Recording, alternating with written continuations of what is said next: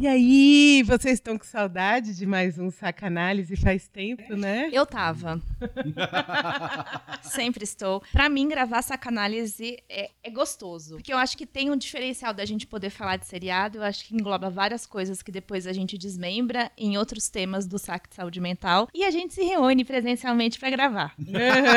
E a gente já pediu aqui um fish and chips. Opa, um fish and chips. Por quê? sim. Por quê? Porque nós vamos falar de Ted Laço. Aê! Aê!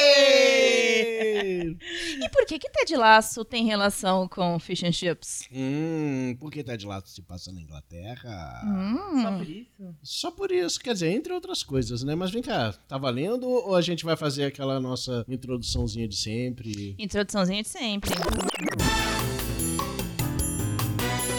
Começa agora Saque de Saúde Mental. Seu bem-estar atendido com bom humor.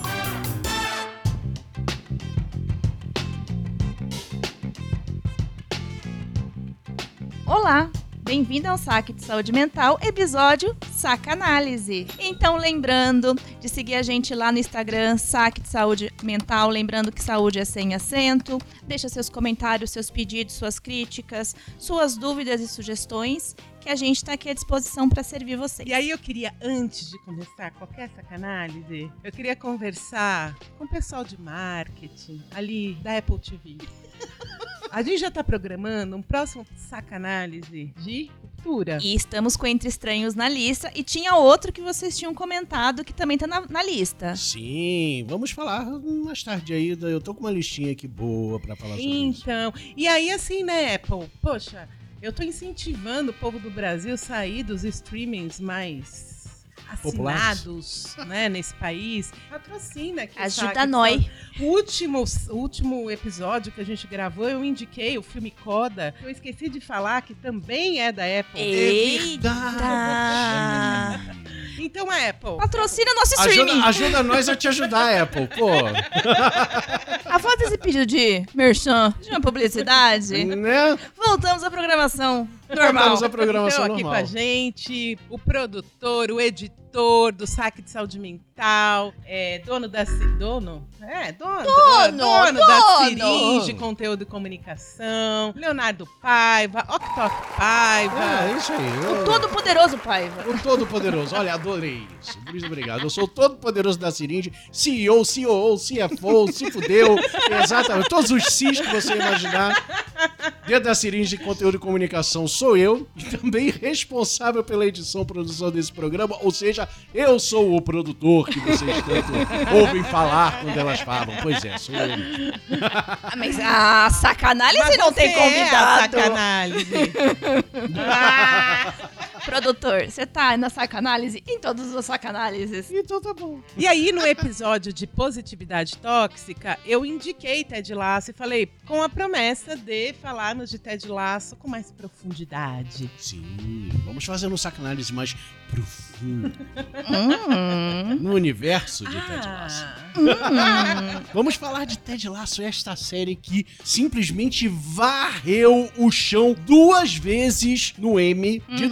2021 e 2022. E não varreu três vezes porque ele Porque vai o entrar no próximo M do M ano que vem. Exatamente, É. porque o, o M relacionado à terceira temporada ainda não aconteceu. E tenho certeza que vai varrer também. Mas Sim. assim, 2021 e 2022, em série de comédia, não teve pra ninguém. Querendo ou não, os robozinhos da internet tá fazendo a propaganda do Ted Lasso. Eu não sei vocês, mas meu Instagram tem clipes e reclipes do Ted Lasso, assim, crescentemente. Então o algoritmo tá, tá jogando a favor. Além de série, melhor série de comédia, né? O M sempre divide série de comédia e Sim. de drama, né? Não tem uma melhor série. Pra melhor série de comédia veio o Ted Lasso. Melhor ator foi o, o- o Jason Sudeikis, que faz o Ted Lasso, o nosso personagem Sim. principal. Melhor ator coadjuvante foi o Roy Kent. Que é quem? Ai, o meu Roy amor! Kent, o Roy Kent foi o melhor ator coadjuvante nos dois anos. É o meu momento, é meu momento. Gente, aquele homem. Melhor direção de comédia também foi Ted Lasso. Rebeca, melhor atriz. Me- Rebeca, melhor atriz coadjuvante Uau. também. A, a- a que fez a Rebeca né, em 2021, ela ganhou melhor atriz coadjuvante também. Quer dizer, série de comédia em 2021 e 2022 não teve pra ninguém. Só que, em 2021, aqui no Brasil, ninguém tava ouvindo falar de Ted Lasso. A gente, por exemplo, eu e a Lisandra, a gente tava assistindo o, o M do ano passado, e aí de repente começou, né? Melhor série de comédia Ted Lasso, melhor atriz de comédia Ted Lasso. Eu tipo, vê quem é esse maluco? Quem é esse tal Ted Lasso aí que nego tá falando tanto aí que a gente não tá sabendo? Sim, a gente assiste o M. A gente assiste o M. Ai, Deus. Agora sim, antes de começar, duas perguntas, Leonardo, Bianca. Vai ter spoiler? Vai. Vai ter spoiler até pra mim. Vai! Pergunta 2. As pessoas que querem assistir Ted Lasso e falam, Ah, mas eu não gosto de futebol. Vai na fé e vai feliz. Mata no peito, chuta pro gol, porque eu, por exemplo, não gosto de futebol e eu tô adorando Ted Lasso. Eu entendo pouco de futebol e o tanto que eu entendo, eu sei mais que o Ted Lasso. Olha aí. Saque Análise.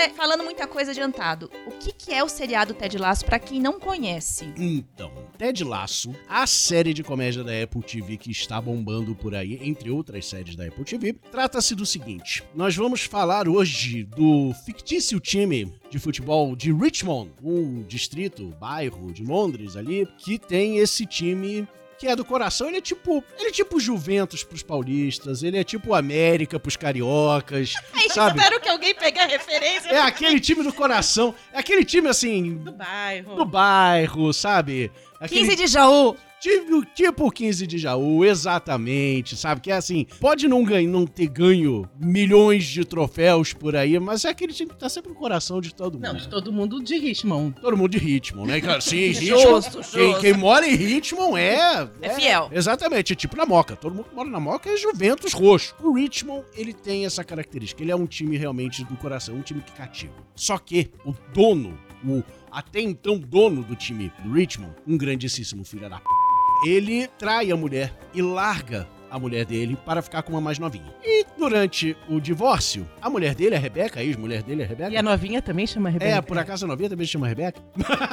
Mas vamos Rebeca chegar. 1, Reboca 2, ok? Exatamente. A a Rebeca, ela, na maracutaia ali do- Ganhou do, o time. do negócio, ganhou o time. E ela, amargurada. Partilha de bem. Na partilha de bens, ela ganha o time. E ela, amargurada, puta, recalcada, desgraçada da vida, que só pensa em vingança. Errada não tá? Errada, não tá? Não vamos tirar a razão? Ela pensa, Eu não vou só acabar com o time. Eu vou humilhar esse time. Eu vou fazer esse time definhar de um jeito que, assim, cada derrota do time vai doer no coração desse meu ex-marido.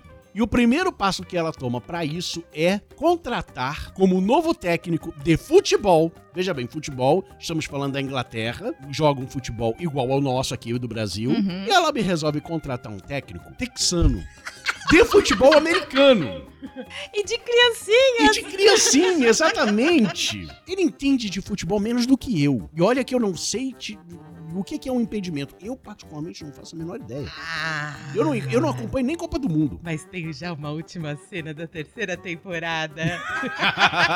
Olha, a Lisandra plantando, plantando uns spoilers, spoilers. plantando uma sementinha aqui. Eu Eu não vou contar, mas com esse lance de impedimento, que é maravilhoso.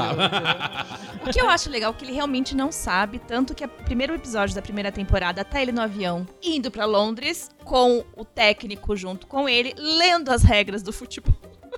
Exatamente. Porque ele não entende lufas, cara. Imagina um cara que entende de futebol americano indo pra Londres, pra um país completamente diferente dos Estados Unidos, pra treinar, ser técnico, diretor de um esporte que ele não entende porra nenhuma. Por quê que ele aceita esse desafio, né? Porque qualquer um em sã consciência diria: Não tá maluca? Eu não vou aceitar um negócio desse. É, mas Ted Lasso vive um momento complicado na sua vida pessoal e amorosa. A mulher dele está em crise no relacionamento e pediu uma distância. E ele resolveu dar uma distância de mais de 8 mil quilômetros.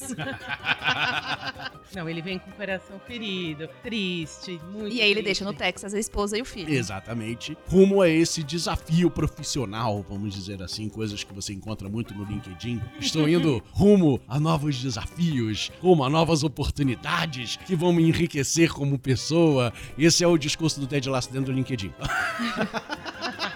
Brincadeira.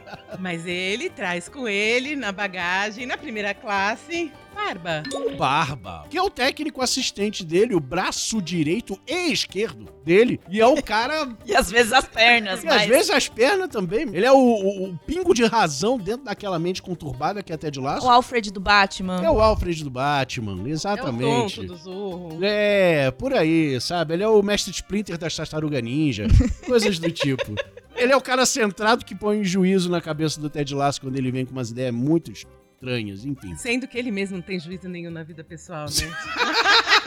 Vamos falar disso também daqui a pouco. Mas é isso, e lá ele encontra figuras muito, muito, muito peculiares. Além da própria Rebeca, que é mais do que apenas uma mulher recalcada, dolorida por ter sido trocada. Ela é mais Sim. do que isso, ela se torna mais do que isso e mostra mais do que E isso. querendo ou não, o primeiro episódio com ela demitindo, porque ela demite o técnico original, e o técnico original era um misógino, escroto, babaca. E ela pontua que ela vai demitir ele porque ela não gosta dele. E eu acho que já começa aí novas eras. Sim. E eu acho que a Rebeca, apesar dela sabotar o time, ela escolheu um técnico que ela podia ter escolhido um técnico escroto, mas ela escolheu um técnico de futebol americano, ok, de criancinhas, mas que aonde passou tinha uma relação interpessoal com as pessoas muito boa. Ele era um técnico amado. E- e- aliás, ele, ele, a Rebeca encontra Ted Laço porque ele viraliza num vídeo, sei lá, de TikTok, algum Reels aí, fazendo uma dancinha no final do campeonato com as criancinhas dele, né? Exato. no vestiário, alguma coisa do gênero. Então, assim, ela podia ter escolhido um cara babaca. E eu acho que é isso, né? Querendo ou não, ela, ela também não queria mais um babaca. Acho que ela não pensou nisso na hora, porque ela só queria foder o time, né? Tinha tanta opção, né? Vamos pensar, técnico babaca, é só Ela jogar a podia pedrinha. manter- Ela podia manter o cara, que não tava ganhando porra nenhuma também. Mas ele era o puxa-saco do ex-marido. ex-marido. Ele é, é puxa- verdade. misógino, ele trata a Rebeca muito mal quando ela vai fazer a interação com ele, sendo que ela é nova chefe, nova dona do time. Mas é isso, né? Quando você tá falando, são vários personagens, né, interessantes, então tem vários estereótipos que são quebrados, né? Então tem a Maria Chuteira, É, Maria. Maravilhosa!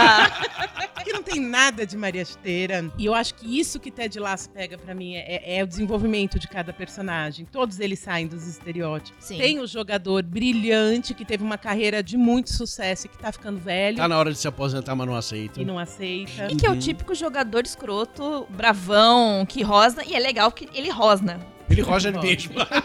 Você tem o novato, que não é tão novato, mas é a estrela do time. E com isso tem a questão do ego, do narcisismo, do tipo, ele não joga com o time. As Não. pessoas passam a bola pra ele porque ele faz acontecer. Exatamente. A gente tem o responsável por cuidar da sala, cuidar das O coisas. uniforme, né? O Uhum. roupeiro. Roupeiro, que é muito maltratado e sofre bullying. Total. E ele é muito tímido por isso, né? Sim. Muito, muito, atra- muito retraído. Não, e mais do que isso, até Ted Lasso chegar, ele é invisível, Total. ninguém sabe o nome dele, Total, né? total. Ele, ele aparece despercebido. É, faz parte do cenário. Exatamente. E aí você acha que o Ted Lasso vai fazer uma, uma pessoa sem grandes conteúdos, né? Porque a gente falando assim, parece que o Ted Lasso é um grande palhacitos. E, e é mais do que isso, porque eu acho que o que me surpreendeu no seriado é isso. Ele não entende de futebol, ele tende a ver o lado positivo das coisas, mas ele não é caricato no sentido meio trapalhões. Sim, Sim. ele chega quase lá, mas ele não é. chega, mas ele nunca dá esse passinho. E eu achei isso interessante em todas as temporadas. É, é isso. Você acha que vai ser uma coisa meio trapalhões, mas não é. Sempre brinca com esse limite, mas nunca passa desse limite. E outra coisa que eu acho muito legal e e me chamou muita atenção é o quanto é divertido, é engraçado, mas é, corre- é politicamente correto. Perfeito. Mostrando pra esse povo que fala que o mundo tá chato, Que não é chato. que não tá chato. Chato é você que não sabe fazer piada sem ofender os outros. E é isso, ele é engraçado sendo politicamente correto. Ele não precisa menosprezar ninguém, ele não precisa é, zombar ninguém pra ser divertido. De forma alguma, respeita todo mundo. Você ri, você chora, você se emociona, você torce. Mesmo sem você gostar de futebol, entender de futebol, você acaba torcendo. ah, não pelo time, mas sei lá, por aquelas pessoas, porque você acaba se conectando com aquelas pessoas. Sim. Eu acho que Ted Lasso, ela, ela fala de muita coisa, mas Sim. a coluna principal de Ted Lasso pra mim é o, a aula de empatia, a aula de enxergar o próximo, a aula de perceber o próximo e respeitar o próximo. E não só respeitar o próximo, mas admirar o próximo a partir do momento que você enxerga essa pessoa. Mas o que eu acho que também essa série diz, e eu acho que tem a ver com algo que a gente algum dia vai. Olha aí, aparece as pautas do saque, falar um pouco sobre o conceito de personalidade. E aí, quando você começa a assistir a série, você começa a ver essas personalidades, né? Muito cristalizadas de Uhum. quem quem é o cara que é o narcisista, de quem é o cara que é ranzinza, de quem é o cara good vibe. E a série vai mostrando o quanto que a transformação pessoal de cada um ali, se você olhar do primeiro episódio da primeira temporada até o último da terceira, porque a série fechou e parece que não se faz mais. Quarta temporada é a última. Não, não tem nem quarta temporada. Vai acabar na terceira? Acabou na terceira, acabou, terceira. acabou.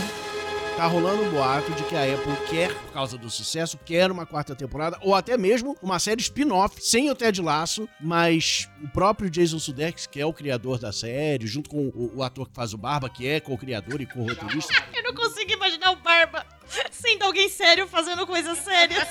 Mas é isso, eu acho que to- todos eles lá se transformam e se transformam muito, né? Todos os personagens. Sim. Então, essa visão de que, assim, Não, você não nasceu com uma personalidade pré-definida que os astros colocaram na sua. Exceto Rupert. Rupert nasceu babaca, continua babaca e morrerá babaca. Ele, ele nasceu e continuará e, e continuará e morrerá, mas na terceira temporada, claro que ele não muda tanto, mas você consegue enxergar as sutilezas do Ah, não, não, não, não, não, não. A série é zero maniqueísta, assim. É. Eu sou totalmente bonzinho, eu sou totalmente Gente. vilão. Que isso? Eles pegaram o Buffy Caça-Vampiros e transformaram num vilão. Se só faltou musiquinha de fundo. Não é? Não, não faltou não. Não faltou. Tem!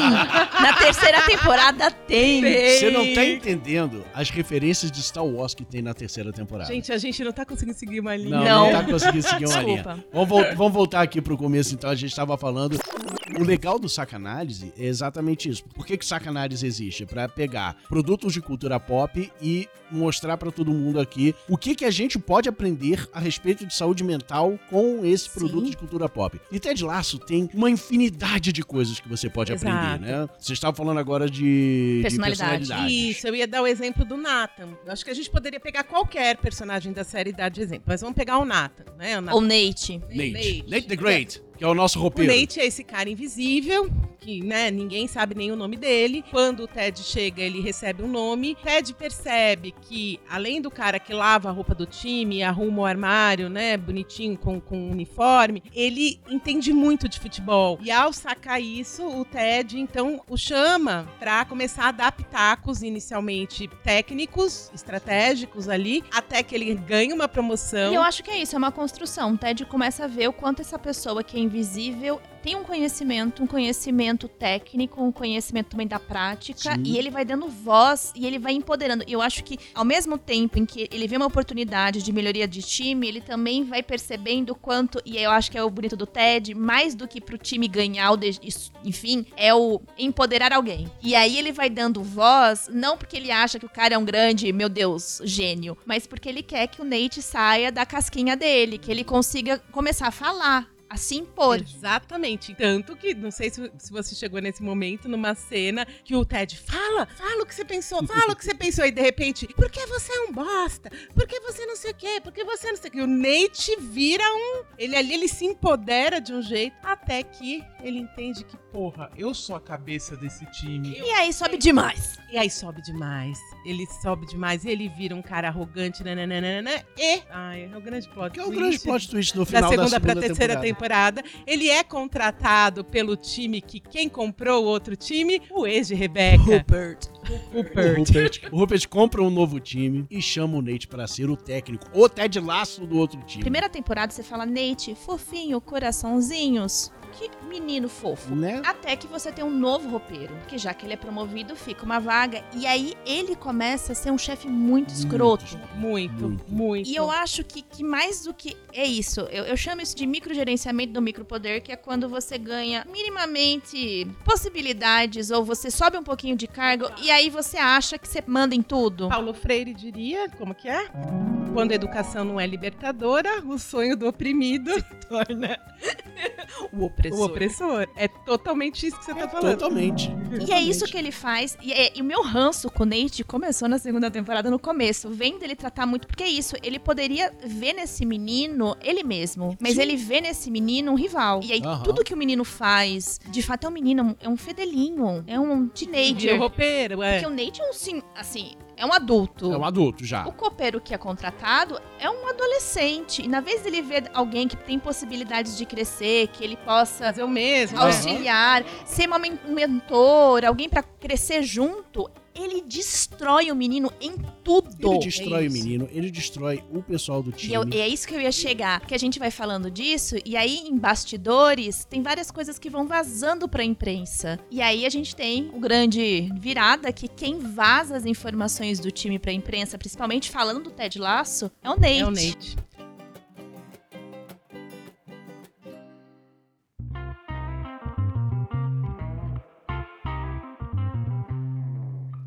E- mas aí o interessante é que ele vira, né, esse, esse vilão. Só que assim, o Nate ele tem uma coisa meio cindida ali, porque ele é um cara muito família, coisa de valorizar a mãe, valorizar o pai, de uma família indiana tradicional ali. E ele começa, né, a ser o grande vilão. E aí entra uma discussão analítico-comportamental interessante que eu trouxe pro Léo quando a gente estava assistindo. Quando lançou um livro de um teórico, né, da, da análise do comportamento que chama Sidman, um livro chamado Coerção. Coerção e suas, suas implicações, lá no final do livro, porque o Sidman, assim, eu vou tentar traduzir em termos do pessoal entender, ele diz que Todos os nossos comportamentos em sociedade, eles são modulados por punição, ameaça de punição. Então, assim, você tem que pagar a conta, senão você vai ter que pagar multa, você tem que dirigir direito, senão você vai pagar multa, você tem que ir pra escola, senão você vai repetir de ano, você tem... E aí a discussão, porque ele fala lá no final do livro, A gente poderia pensar num mundo que as pessoas aprendessem só pelo amor, só por reforço positivo. E aí o Sidman, muito otimista, ele diz que sim. E aí ele vai discutir isso no livro, como seria esse sim. Só que muitas pessoas falam, pô, Sidman é Alice. Não, não é bem assim, né, Sidman? Poliana. Poliana. Ê, Poliana. Mas aí eu acho que é legal essa coisa, porque o Ted é o técnico que educa pelo amor. Sim. E o Nathan é o técnico que educa pela punição. Que é o padrão que a gente tá super acostumado. A gente tá muito acostumado a, sei lá, você estuda pra não tirar zero. Você entrega o relatório pra não tomar bronca do chefe. Você chega no horário pra não ter desconto do salário. Você não tá buscando o bom, você tá tentando evitar o ruim. Sempre. E aí é muito legal ver essa diferença de liderar pessoas, que é o Ted pelo reforço positivo, é o Nathan pela, pela coerção ali dos jogadores, mas aí o, o- o Nathan vai se transformando de novo. Esse cara família, tá? ele começa a ver as notícias do time, do Richmond, ele tem um olhar de pesar, de falar, olha o que eu tô perdendo, olha a família, né, olha onde eu podia estar. Porque era uma família. É uma característica do Ted Lasso. Ele vai construindo relações significativas, afetivas, e isso vai se mantendo. Só que em alguns momentos ele perde a mão, e é por isso que eu amo o Barba, porque o Barba, apesar de você não ver o Barba se impor muito, falar muito, ele é uma figura de fundo. Ele é a sombra do Ted. Você vê o Ted, Olha o Barba. E ele dá uns acorda pra cuspir, Ted. Do tipo, ok, estamos aqui, tem que ser importante jogar porque é legal jogar, é importante estar aqui, mas a gente também paga continhas, então tem que ganhar. Empates também são importantes, porque este jogo a gente ganha, a gente empata ou a gente perde. Não dá pra ficar brincando do tipo, ou ganha ou perde. E eu acho que, que isso vai trazendo coisas que são enriquecedoras e eu acho que é isso que o Nate percebe. Porque quando a gente só se esquiva, o nosso mundo vai ficando pequenininho. Mas até o Nate se sentiu oprimido, porque eu acho que a cena da virada do Nate é quando o Cooper, ele percebe que o Nate tá se apaixonando e ele tá ficando mole. Isso já na terceira Na temporada. terceira- ele tá ficando É, já é, não tô acompanhando. Ele tá ficando mole e ele leva o Rupert, porque ele começa a dar um carrão pro Nate. E aí ele, ele combina com: ah, depois do jogo, se ganhar, vou te levar pra beber. Ele, nossa, vou sair com o chefe. Quando ele chega lá, é o chefe com duas mulheres, provavelmente prostitutas, e que eles iam pra uma Com sala- Rupert, certeza. e eles iam pra uma salinha privativa. O Nate percebe que, de certa forma, isso não é o que ele quer pra ele. Ele tá apaixonado, ele quer. Ele queria que eles tivessem um momento De de, homem. de conversa, de conversa, assim de como troca. o Ted já teve. Há um momento na terceira temporada que ele tenta simular, o, adora esses momentos Diamond Dogs dentro do, Ai, mas a gente tem que dentro falar de- do de- Diamond de- Dog. Vamos, vamos falar dos Diamond Dogs. Ele tenta simular um momento Diamond Dogs dentro do outro time, sem sucesso nenhum, porque lá não tem essa política, não tem essa cultura Foi de, de, de- de conversa. Foi, foi, foi essa cena. E de propósito. E é Não, eu isso. tava dando o exemplo da transformação, porque aí ele vai se vendo e vai se remodelando, né? E isso acontece com todos, Todos os perso- personagens. A começar pelo próprio Ted, né? Que a gente começa na primeira temporada, ele chega muito no limiar de virar um coach, Não, ele chega Cara quase caricato. sendo um positivo tóxico, mas ele não vira. mas ele não vira, ele chega muito Que no é isso, ele vai, na primeira temporada, a gente parece que ele vai perder dado de realidade, ele vai fugir e vai ficar na fanfic. Mas não, ele consegue perceber a realidade, dentro da realidade ele tenta extrair o melhor que é possível. E eu acho que uma das coisas que torna possível essa mudança de cultura do time, essa visão mais otimista, esse entrosamento, essas relações mais afetivas, é o fato da Rebeca querer destruir o time. Então ela se afasta. Então ela deixa ele fazer o que ele quiser fazer, como ele quer fazer. E é justamente isso que possibilita ele criar o que a gente chama de um ambiente psicologicamente seguro. As pessoas podem ser elas mesmas, elas são respeitadas e isso cria esse ambiente que a gente percebe que mais pra frente o Nate sente falta. E é isso que possibilita também, é na segunda temporada, o Jamie que sai da primeira, que é o jogador novato, estrela do É time. o comedor. O comedor de todo mundo, assim, o famosinho, que tá sempre nos tabloides fazendo merda. Aquele que pede desculpa, né? Depois de trair a namorada grávida. Mas não pede desculpa, né? Veja bem, né? Veja bem. Menino. Menino Jamie. Menino Jamie. Jamie, Menino menino Jamie. Jamie. Agora, tem um fato sobre Ted Lasso que eu acho que sustenta isso que vocês estão falando, que a Bianca tá falando, que é muito sutil e eu não percebi na série. Eu só fui perceber depois que eu tive que reassistir, reler, mas em determinado momento na segunda temporada acontece um fato com um jogador mexicano, Futebol is Life. Delirona! Dani Nora! E eles chamam uma psicóloga do esporte. Peraí, não é do esporte. Ela atende jogadores de futebol, mas ela não é uma psicóloga do esporte. E aí, em algum momento, o Ted chega, né, no consultório ali improvisado desta psicóloga e aparece muito sutilmente que aos 16 anos de idade, o pai do Ted se suicidou. E ele presenciou, ou ele, enfim, estava muito perto do ocorrido. Isso não fica claro, é sutil. Mas a mensagem que me parece que tem, que o Ted leva pra vida dele, é que ele nunca vai deixar ninguém desistir de viver. Esse- Esse é o tom do Ted. Eu acho que é por isso que beira essa positividade tóxica, porque o tempo inteiro ele não desiste. E não é que ele não desiste. Ele não desiste porque na primeira temporada, quando a gente vai ter o divórcio, porque ele se separa, ele diz pra ela que ele nunca desistiu de nada e ela diz pra ele que ele não tá desistindo do casamento, ele tá deixando ela livre. E é por isso que ele consegue assinar o divórcio, porque ele não tá vendo como um fracasso, ele tá vendo como uma oportunidade da esposa dele ou a ex-mulher dele fazer outras Né? coisas. E é esse o tom do Ted. Eles não vão falar de suicídio na série de forma clara, porque não combina com a série, né? Mas essa é, é, vamos dizer, a grande parte da história de vida do Ted que Essa marca. pessoa mais otimista. Exatamente. Esse otimismo quase exagerado do Ted Lasso, que inclusive a gente vai descobrindo, principalmente na segunda temporada, que até mesmo o Ted Lasso tem um lado feio, tem um lado sombrio, tem um lado tenebroso, tem um lado que traz ele pra baixo. E eu acho que isso vai dando mais camadas pro Ted Lasso. Uma coisa que me chamou bastante atenção na primeira temporada é que a gente conhece o Rupert, o babaca, e ele faz uma aposta com a Rebeca no bar. E tem a cena dos dardos. Que eles estão no bar e aí tem os dardozinhos. E aí o Rupert tá lá todo, faz uma aposta com o Ted. Bar. É pub. sorry. Pub. E aí eles fazem uma aposta de que se o Rupert ganhar, ele palpita a escalação do jogo e tem o primeiro lugar do assento pra ver todos os jogos. Se ele perder, ele não pode palpitar nada e nem assistir, nem participar dos campeonatos. Only Até TV. então o Ted não queria entrar numa competição com o Rupert. Ele tava cagando. Só que ele vê o Rupert humilhando a Rebeca. Quando o Ted vê o Rupert sendo babaca com a Rebeca, aí sim que veio o que você tá contando. Que a gente também cai nessa ilusão de ver uma pessoa boazinha demais, achar que é trouxa. E aí vai gerando aquela apreensão. Mesmo porque o Rupert pega um estojinho dele e abre os dados professionals. E se Né? gabando. E o Ted dando uma de sonso, do tipo, Como é que funcionam as regras do jogo? Quanto vale quantos pontos? Ter quantos pontos para ganhar? os torcedores frequentam o pub e participam de tudo isso. Vão ficando com muito receio até que ele dá uma lição de vida no Rupert, dizendo: Você esqueceu de perguntar pra mim se eu sei jogar darts. E aí ele conta um pouco da história de vida dele e eu acho que é a primeira rachadura que a gente vê no TED. Porque ele vai dendo- dizendo isso com peso, que se- talvez se vocês assistirem ou foram rever a seriado, repara na Rebeca. A Rebeca vai mudando a expressão facial, porque ela vai entendendo o quanto é uma história pesada. Dos 10 aos 16 anos, eu ia com meu, meu pai todos os dias no bar. E eu jogava com ele todos os dias. E aí você vai vendo a intensidade disso, do tipo, o pai dele não tava bem no bar jogar. E criança de 10 anos vai com o pai, assim, ele dá uma lição sobre bullying. É maravilhoso. E o segundo momento que me deixou com... Eu chorei, ah, foda-se. É quando eles estão curtindo na boate, eles estão cantando, e o Ted tem uma crise, um ataque de pânico. E aí você vê o quanto pro mundo ele tem essa persona alegre, contente, otimista, e na verdade ele parece ser uma pessoa muito deprimida, muito solitária, Muito ansiosa, cheia de medo, cheia de angústia. que ninguém Ele vê. vem com aquele papo de believe, believe, believe, e põe a placa. E talvez seja believe. pra ele esse believe, É. né? É, com certeza, é primeiro pra ele.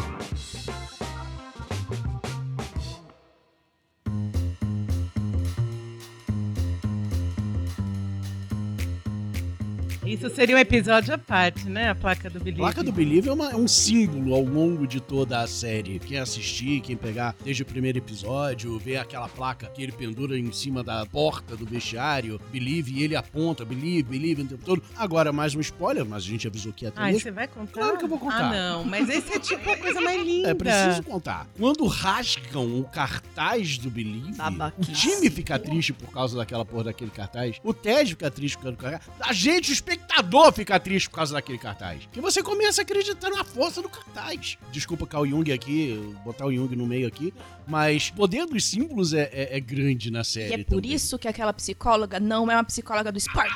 Vou dizer a diferença daquela. Ela é uma psicóloga, mas ela é uma psicóloga clínica. Tanto é que ela faz atendimentos individuais dos jogadores e ela faz um atendimento individual do TED. Ela tá tendo um olhar individual dos jogadores, ela não tá tendo o olhar do time. Porque se ela fosse uma psicóloga do esporte, ela pegaria esta cena deste símbolo e trabalharia com eles o que aquilo representava, o porquê que doeu tanto, enquanto equipe, enquanto time. E ela não faz isso em nenhum momento. Quem trabalha o time é o Ted. Mas alguém precisa trabalhar o Ted. Nitidamente.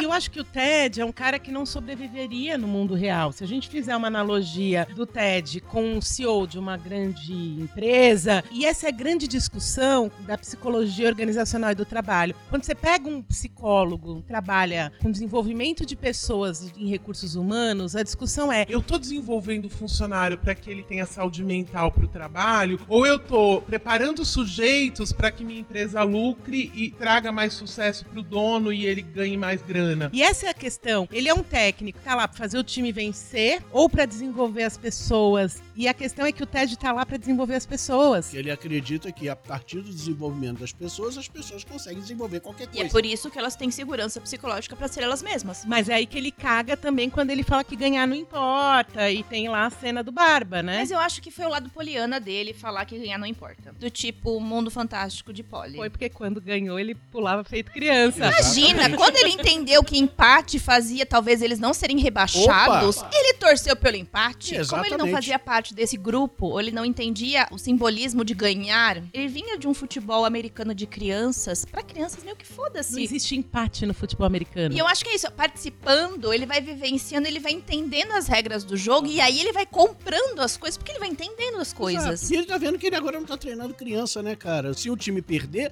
há consequências profissionais, financeiras, até mesmo psicológicas pra aqueles caras. Não é uma criança do tipo, é, ah, perdemos o jogo, não sei o que, beleza, leva lá pra comer um, tomar um sundae e leva pro parque e acabou, beleza, e a vida segue pra criança. Agora não, cara, a gente não tá falando de criança, a gente tá falando de barbado tipo Roy Kent, que pode ser o último jogo da vida dele. Já imagina uma carreira enorme, fantástica, incrível, que vai embora daqui a pouco, ele vai embora daqui a pouco. Como é que ele vai terminar esse legado? Isso é um peso grande que está nas costas do É, Ted. mas eu acho que a porrada pro Ted, ele que é o cara mais empático do mundo, quando ele fala ganhar não importa, ganhar não importa, ele não tá sendo empático com os outros. Ele não tá dando importância do que é importante pras outras pessoas. Exatamente. Ele tá dentro do ideal dele, good vibes ali, né? Do que importa. Uhum. Mas ele fala: peraí, isso é um soco na cara. Pra eles, isso é importante. Quem dá o soco na cara? Barba. E é um soco importante porque é uma coisa importante pra vários. Cada um daqueles jogadores tá lutando pra ganhar porque tem alguma coisa ali importante pra eles ganhar. Eu trouxe aqui o Roy Kent como um exemplo da importância pra ele. Eu estou nas últimas. E é uma discussão também muito interessante que a série traz é sobre etarismo. sobre etarismo, sobre fim ou não de carreira de uma, Uma pessoa. transição de carreira, né? transição de carreira, assim, o cara pode estar, ok, ele não, não, não tem mais físico pra acompanhar o esporte, mas isso não quer dizer que a carreira dele acabou, a carreira como jogador sim, mas não a carreira no esporte, ou ele é um inútil, sabe, como muitos aposentados se sentem ao longo, assim, quando, tá, ok, me aposentei, e agora? Vou ficar sentado na frente da televisão esperando a moto chegar? Dá pra fazer outras coisas, dá pra fazer muito mais outras coisas, e a transformação do Roy Kent, primeiro de tudo, a aceitação do Roy Kent, porque ele demora pra aceitar isso. Um oferecimento Maria Chuteira. Keeley, Keeley, Keeley. Keeley, maravilhosa Ai, personagem, incrível. fofíssima. Porque é ela que faz a transição de carreira dele. É ela que diz, porque ela passou por uma transição de carreira, se a gente for parar pra pensar, ela era uma modelo secundária que era famosa sem ser famosa, porque ela não era uma grande Quase estrela. mais BBB. Isso!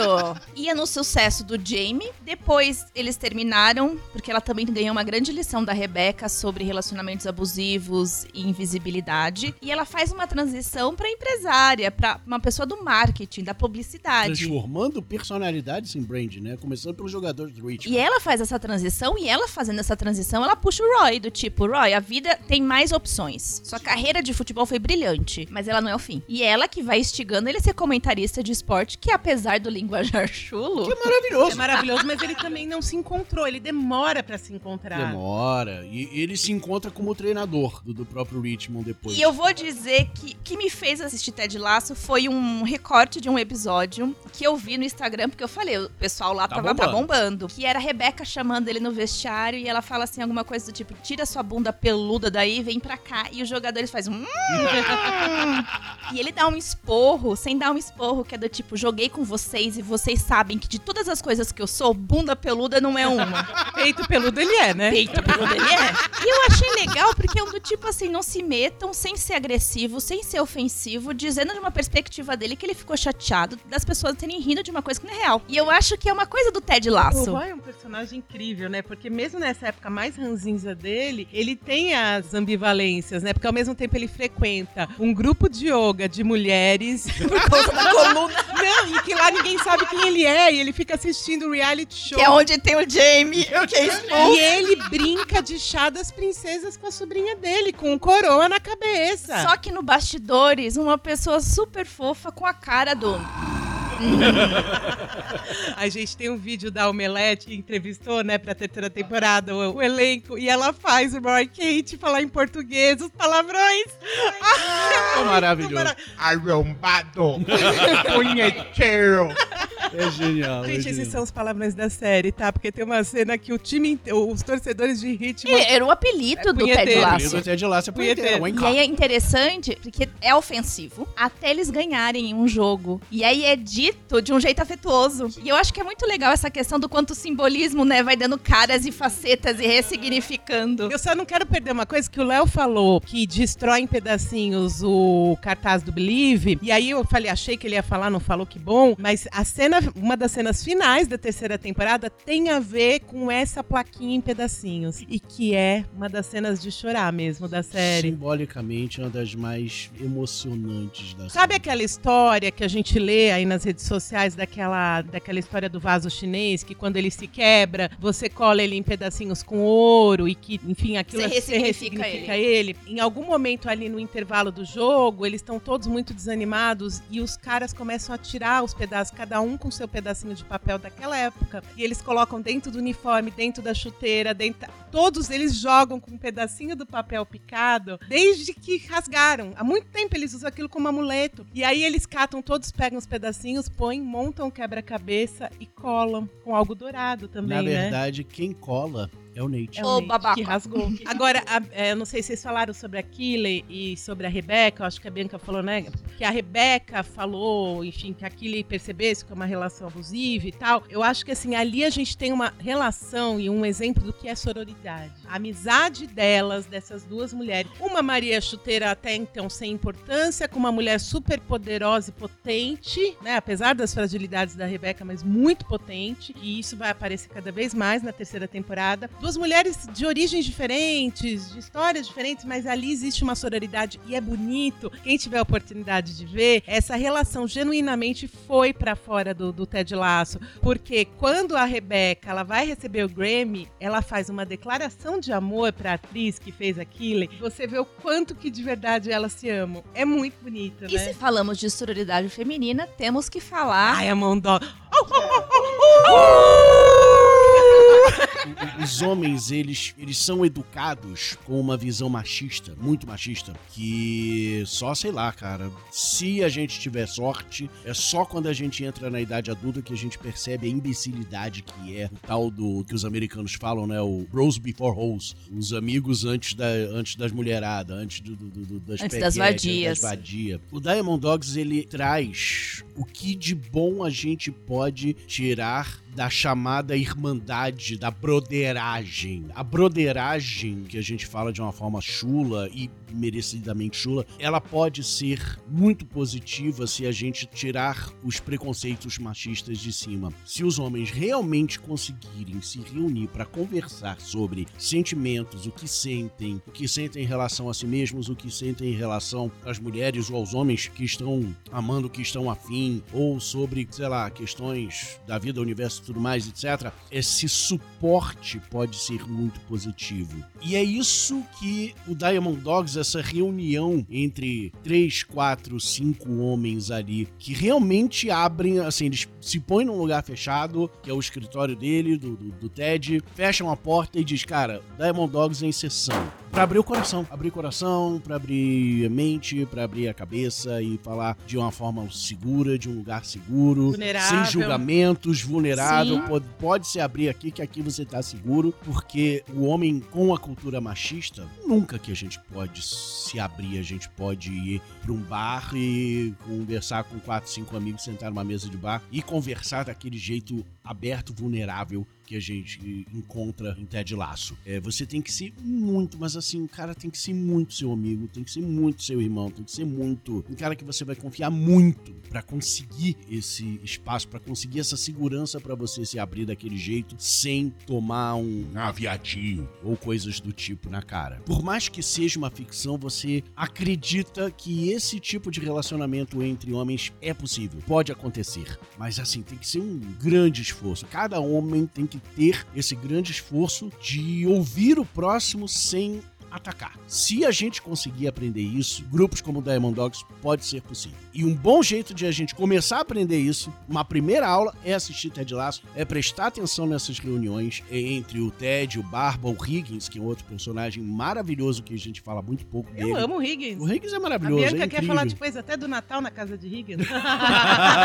tem ele, tem o, o, o Nate enquanto participa. e tem um carinha que passa perto da Amanda. Não quero, não vou, não quero, não vou. Roy. Roy Kate. Mas ele participa de um É, mas- primeiro, que é quando ele tem um- uma crise existencial no relacionamento dele, e aí ele super menospreza. Menospreza, mas aí. Mas segue o conselho. Segue. Lá na terceira temporada ele abre a guarda. Enfim, falando do Higgins, eu, é, e antes da Bianca contar, talvez, não sei se ela querer contar a história do Natal na casa do Higgins, o time do Richmond, eu acho que como qualquer time grande do futebol, fala muito de diversidade. Porque a gente tem ali um time com canadense, mexicano, francês, nigeriano. Ai, tem algum que é da Finlândia, Suécia? Tem Dinamarca. Dinamarca. Então, além das nacionalidades, a gente tem ali jogadores. Um dos jogadores que eu acho que é uma história linda, isso vale a pena a gente contar, que é gay. E a saída do armário dele na terceira temporada é digno de chorar também. Como aquilo é trabalhado, como que o Ted participa também desse processo e outros jogadores, como que o melhor amigo dele, né, inicialmente fica com muita raiva, né, de entender que como que você nunca tinha me contado isso e parece que é uma reação homofóbica, a gente vai ver que não. É uma diversidade muito grande e que são caras que ficam sozinhos, porque eles tão- estão num país diferente ali, né? E aí tem esse tal Natal. Uma né? celebração à diversidade. E eu acho que é legal, porque é isso, né? O Riggs tem uma tradição de como tem pessoas de diferentes países que não vão voltar pra casa pra comemorar algumas datas. E aí, o primeiro coice que a gente toma é do Sam, que diz que ele não comemora Natal, que Natal é dos invasores. E ele diz deste jeito, mas que tudo bem, ele comemoraria com o time. E eu acho que, que vai dando esta cara do time. Então a gente vai vendo várias pessoas que passariam o Natal sozinho, indo pra casa do Riggs, levando as suas tradições. E isso sendo celebrado, e uma das coisas que tem a ver com a Liz falou agora, que é bonito,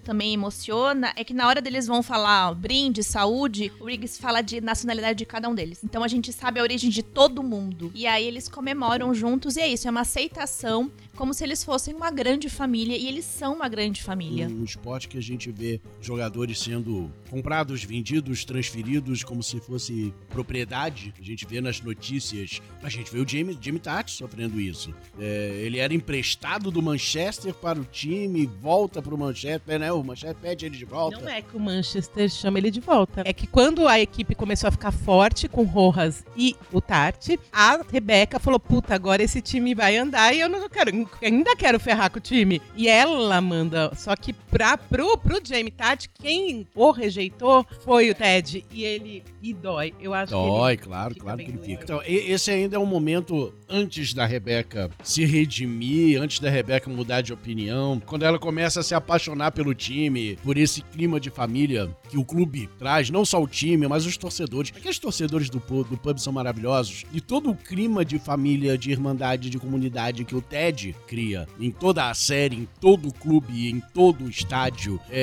é- é claro que vai mexer com a Rebeca. É claro que a Rebeca acaba, é, com o tempo, querendo abraçar o time, querendo o melhor pro clube, querendo ficar com o time. Todo o objetivo dela, toda a motivação dela acaba mudando ao longo da série. Também é uma transformação muito bonita. Ela se encontra, ela fica totalmente, ela começa a série totalmente perdida, sem referência. Por quê? Porque ela achava que a referência era o marido, porque ela casou muito jovem, etc. E ela se encontra sem precisar de homem, sem precisar de ninguém, sem precisar de uma muleta emocional. Ela consegue se reerguer emocionalmente, se reerguer de todas as formas e começar a andar sozinha, tendo a maravilhosa companhia daquele que também passa por uma, uma transformação parecida. Ela começando como Maria Chuteira, namorada do Jamie, depois ela vira namorada do O Roy. Roy dá um pé na bunda nela, porque ele não sabe lidar com o fato dele ter arranjado uma relação saudável e estar apaixonado. Ele, Nada como viver uma relação saudável e plena e surtar. ele surta. Ele surta, ele não sabe lidar com emoção nenhuma, E aí aqui né? ele começa a namorar com a chefe dela lá da nova empresa de marketing, que é uma relação escrota. Escrotíssima. Escrotíssima, dá muita dó, super tóxica, abusiva. E assim, aos poucos, ela vai também descobrindo que não precisa de ninguém. Ela, sabe, ela não precisa de muletas emocionais pra ser uma mulher fodona sozinha por conta própria. A presença das mulheres, a transformação das mulheres, o, o quanto que as mulheres se erguem nessa série e nesse mundo que é predominantemente masculino dentro do futebol, é também uma mensagem linda, maravilhosa que a gente precisa prestar E atenção. Lasso. destaque para uma cena onde existe um grande investidor que chama os dirigentes dos maiores times da Inglaterra para um jantar que eles vão fazer ali um, um acordo, né, financeiro, não sei das quantas. E ela é chamada e provavelmente o Rupert chama ela para ela ser humilhada ali naquela situação por ser a única mulher e ela dá uma lavada. É uma cena que eu nem vou contar. Eu acho que as pessoas têm que assistir essa cena de- deste jantar. Porque aí Rebeca se mostra, assim, na sua. Ela volta à origem. Porque, segundo a amiga dela, ela era essa mulher foda. Exato. Que se apagou e se perdeu. Exatamente. E tem um personagem que a gente não tá falando, que eu acho muito legal, que é o Trent. Trent. Ah, Eu tô tentando lembrar o nome do jornal. Independent. Independent. Independent. Independent. Você não assistiu a terceira temporada e já gosta dele? Claro! Então. Te prepara. Te prepara. A cena que me pegou do Trent, que sempre se apresenta com o nome completo Trent e o Graham, jornal, que ele vai fazer uma entrevista exclusiva com o Ted. O mote do seriado é a, a fala dele sobre o Ted, de que apesar dele não entender nada de futebol, de não ser a pessoa certa para o cargo, vai ser muito triste e decepcionante. A gente vai sofrer junto se esse time perder por conta do Ted. E eu acho que o seriado é isso. Independente se a gente vai sofrer pelo time ganhar ou perder, subir, rebaixar, os jogadores terem crise pelo Ted. Uma outra coisa interessante, dizem, né, que não existe é, amizade entre homem e mulher, né? Ficam todo mundo até a segunda temporada achando que pode rolar um romance entre Rebecca e Ted. Cara, eles são verdadeiramente amigos que estão juntos. Até por coisas em comum, os dois estão numa fase de divórcio. Eles têm essa fachada, mas ambos são solitários. E eu acho que é nessa solidão deles que eles se E apoiam. é uma amizade genuinamente. Então, quem fica esperando fanfic ali entre Ted Lasso e Rebecca, não vai rolar fanfic. Mesmo porque se o Ted vai ter um caso é com o Barba, né? Venhamos e convenhamos, eles já são um casal. Gente, quem gosta de Crazy Trip é um, é um, é um caso à parte. Barba é um caso à parte. Barba é um Tem caso à episódio só de uma noite maluca e louca. Uma e- das muitas. Ele tem muitas noites loucas, mas a série só mostra uma e uma já baixa. É o suficiente. Não, antes disso, eu acho que você tem que entregar pros nossos ouvintes um fanservice de quem é fã de Star Wars. pra quem assistiu a terceira temporada, vai perceber. Quem assistiu a série toda sabe que na segunda temporada o, o ex-marido da Rebecca, o Rupert, compra um outro time. E a segunda temporada termina com ele contratando o Nate para ser o técnico, né? Como nós já falamos, o técnico desse time novo. A partir da terceira temporada, a gente vê todo o cenário, toda a construção desse time como se fosse o Império de Star Wars. Você vê o estádio, o estádio é todo preto e prateado, igualzinho a Estrela da Morte. Se você entra na sala do, do Rupert, você vê a janela dele atrás, é igualzinha a janela do Imperador Palpatine nos filmes de Star Wars. Igualzinho. O, o Rupert passa a andar de todo de preto com um sobretudão, assim, parecendo aquela capa enorme do, do, do Palpatine. O Nate, o tempo todo, sempre de O cabelo preto. dele fica grisalho. Cabelo grisalho, ele é o Darth Vader. O Nate Cara, é o Darth isso Vader. me decepcionou. em- Nossa, E assim como o Darth Vader, no final se vira contra o chefe. eu não consigo conceber. É isso, eu tenho um ranço do Nate nesse momento, que eu não consigo conceber a redenção Então vai do pra Nate. tua casa e Então assista vai- a terceira temporada. É, assiste a terceira temporada que você vai Então gostar. tem muita coisa, gente. Tem muita coisa. Eu achei que, nossa, não ia render, dizer. Não, impossível. Saca análise sempre E, e rende. ainda mais de Ted Lasso, que é, cara, recheado de coisas. Porém, acho que está na hora do nosso veredito.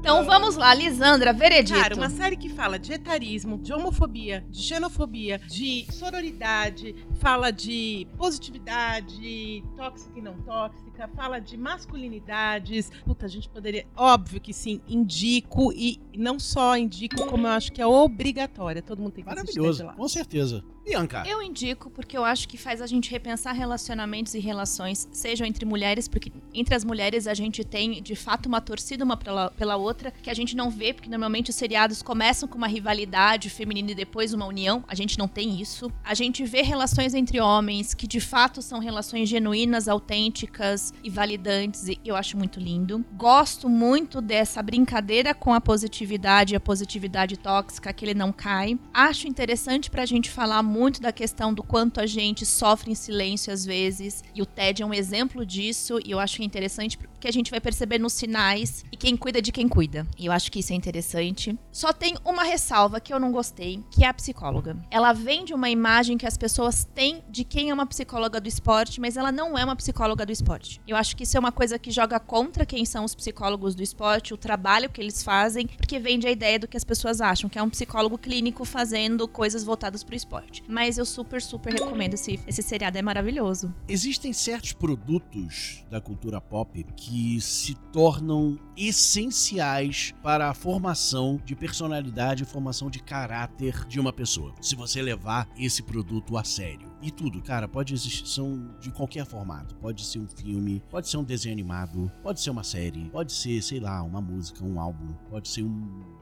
um livro, uma revista em quadrinho, pode ser qualquer coisa. Eu diria que Ted Lasso, ele é um produto da cultura pop essencial para você aprender a ser um ser humano melhor. Nesses tempos de. Estamos falando agora em 2023, né? Estamos gravando esse episódio em 2023, ou seja, logo após o fim da terceira e última temporada da série. Em um momento em que a gente discute muito, né? Que os anos, os anos 2020 a gente discute muito sobre mudanças de comportamento a respeito de temas como machismo, feminismo, homofobia, racismo, outros ismos e outras ias, que, enfim, a lista é grande, todos nós sabemos disso. E aí muita gente fica perdida. Caramba, como, como me comportar, como ser uma pessoa melhor, né? Com tantos caminhos a se tomar. Eu acho que Ted Lasso é um produto de cultura pop que é uma bússola maravilhosa para você dar os seus primeiros passos em busca de ser uma pessoa melhor em pleno início do século 21 que a gente está vivendo hoje. Incrível se você deixar de lado o preconceito de que ah, é só uma série de comédia para eu assistir enquanto eu, sei lá, enquanto eu espero dormir, né? Espero o sono chegar naquela coisinha. Não, cara, se você para- parar para prestar atenção, se você enxergar além de apenas uma série de comédia, você vai ver que tem muita, muita coisa que você pode aprender sim. Ah, mas é só uma série de televisão? Sim, apenas em uma série de televisão. Então, Ted Lasso é essencial. Eu peço, eu não recomendo, eu peço que vocês vejam. Encarecidamente eu peço que vocês assistam Ted Lasso com o coração e mente abertos. Você vai se tornar uma pessoa melhor. Eu me tornei. E mesmo se não tiver disponível pra estar aberto, o Ted Laço te laça. Ah, com certeza. Porque você começa a assistir, você vai se encantando e quando você vê, você tá querendo o seu Mas eu e TED. Bianca diríamos que, assim, uma série não te torna uma pessoa melhor porque insight não muda comportamento. Tá.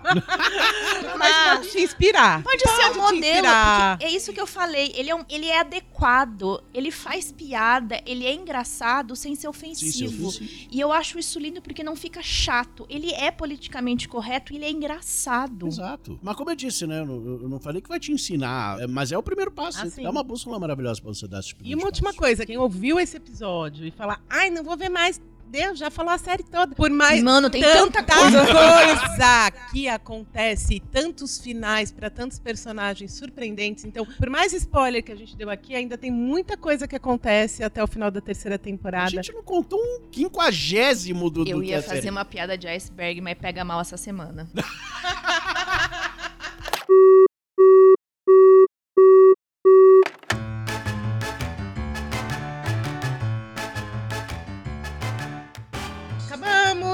Acabamos! Terminamos mais uma sacanálise. Adoro! Ui. Quero outra. Queremos mais. Beijos até aqui 15 dias. Lembrando que gostou, compartilha e comenta com os coleguinhas, com os amiguinhos e com a gente. Não gostou, compartilha com os inimigos, mas Porque comenta. até os inimigos vão acabar querendo ver Ted Lasso. Vai, vai ser E eles vão deixar de ser inimigo, né? Muito provavelmente. Ou não, ou você será um Rupert. Tchau, gente!